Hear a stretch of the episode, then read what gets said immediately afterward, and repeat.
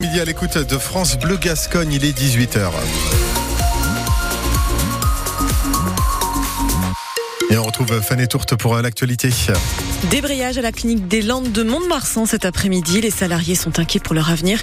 On en parle tout de suite, mais d'abord la météo, Fabien, c'est du gris. Ouais, c'est du gris, beaucoup de vent aujourd'hui jusqu'à 100 km heure localement, même plus.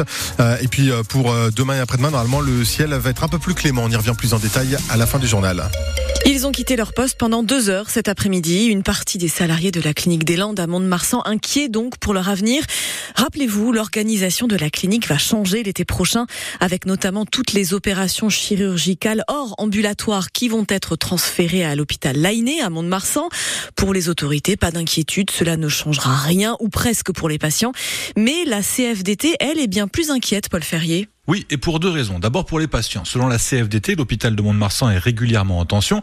Alors si on supprime des lits à la clinique des Landes, est-ce que l'hôpital pourra absorber? La CFDT s'inquiète aussi d'une possible fuite de patients. D'abord, est-ce que tous les médecins de la clinique vont accepter de partir travailler à l'hôpital avec cette organisation particulière entre les deux structures qui mêlent statut privé et structure publique? Si ce n'est pas le cas, si des médecins ne suivent pas, le nombre de patients pouvant être pris en charge baissera mécaniquement selon le syndicat. Et puis, souligne la CFDT, certains patients choisissent aussi de se faire soigner dans un établissement privé, par choix, vont-ils à terme se détourner vers d'autres cliniques plus loin? L'autre inquiétude de Nathalie Noto, aide-soignante et représentante du personnel, c'est le futur statut des soignants de la clinique des Landes appelés à rejoindre l'hôpital. Aujourd'hui, ce sont des salariés du privé. Est-ce qu'à terme, avec ce rapprochement, on ne leur imposera pas de devenir salariés de la fonction publique hospitalière? On est dans l'incertitude, dans l'inquiétude qu'en fait, les salariés n'aient plus que le choix d'intégrer l'hôpital en CDI de droit public, ce que la plupart ne veulent pas. Il faut savoir qu'on a quand même des salariés euh, qui ont beaucoup d'ancienneté et que du coup, on perdrait un petit peu dans l'affaire. Pour l'instant, ce sont des craintes, des craintes qui pèsent sur le moral.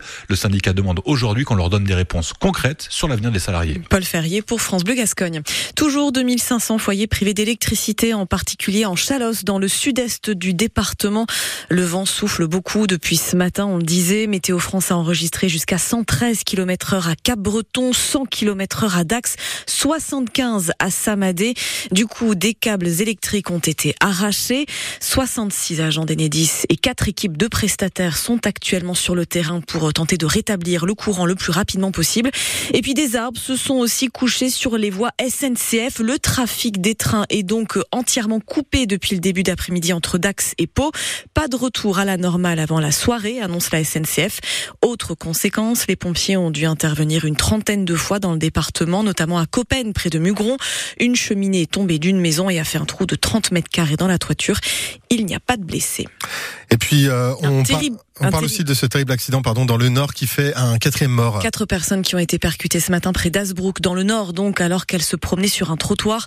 Trois d'entre elles sont mortes sur le coup. Une quatrième était en urgence absolue. Elle est finalement décédée en début d'après-midi. Le conducteur de la voiture a été placé en garde à vue.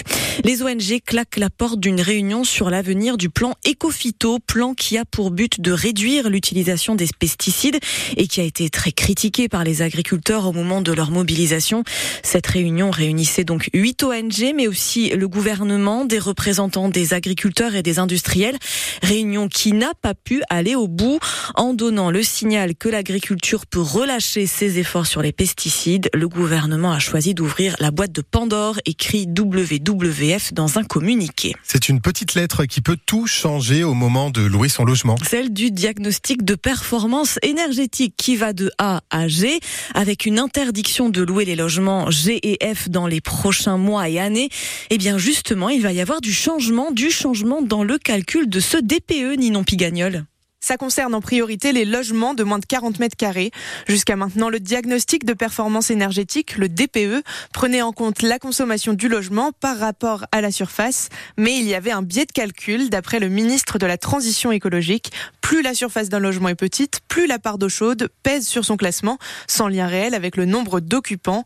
Bref, dès cette semaine, vous allez pouvoir vous rendre sur le site de l'ADEME et recalculer votre DPE en entrant le numéro unique qui figure sur votre diagnostic par contre, vous devrez attendre le 1er juillet pour que le correctif entre officiellement en vigueur. Au total, 140 000 logements devraient donc obtenir un meilleur classement grâce à ce changement de réglementation.